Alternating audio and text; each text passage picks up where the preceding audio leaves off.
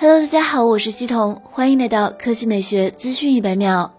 此前，高通邀请函表示将于二零二零年十二月一日举行发布会，虽然没有具体提到骁龙八七五，但这通常是该公司推出新一代旗舰芯片的时候。高通骁龙八七五很有可能会成为该公司最快、最强大、最节能的五 G 芯片组。据知名数码博主数码闲聊站消息，高通中国区的小米含 Redmi、黑鲨，vivo 含 iQOO，欧加含 OPPO、realme、OnePlus 将是首批推出骁龙八七五手机的厂商，而且有好几家不抢首发的都是在一月份发布上市。另外，消息称新荣耀即便可以，也暂时不会推出骁龙八七五新机。有传言称，骁龙八七五将有多个精简版，以帮助应对智能手机的成本上升。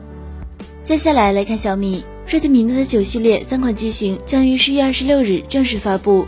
Redmi 品牌总经理卢伟冰晒出了与乐华娱乐公司总经理杜华的合影。双方共同晒出了 Redmi Note 9系列包装盒。和上一代相比，Redmi Note 9系列包装盒风格有很大改变。包装盒上除了 Redmi Note 9系列名字之外，还有五 G 标识和 Redmi 吉祥物。整体造型与小米十青春版包装风格相似，青春范十足。雷军表示，Redmi Note 9系列是新一代千元神机，影像、性能、续航都有提升。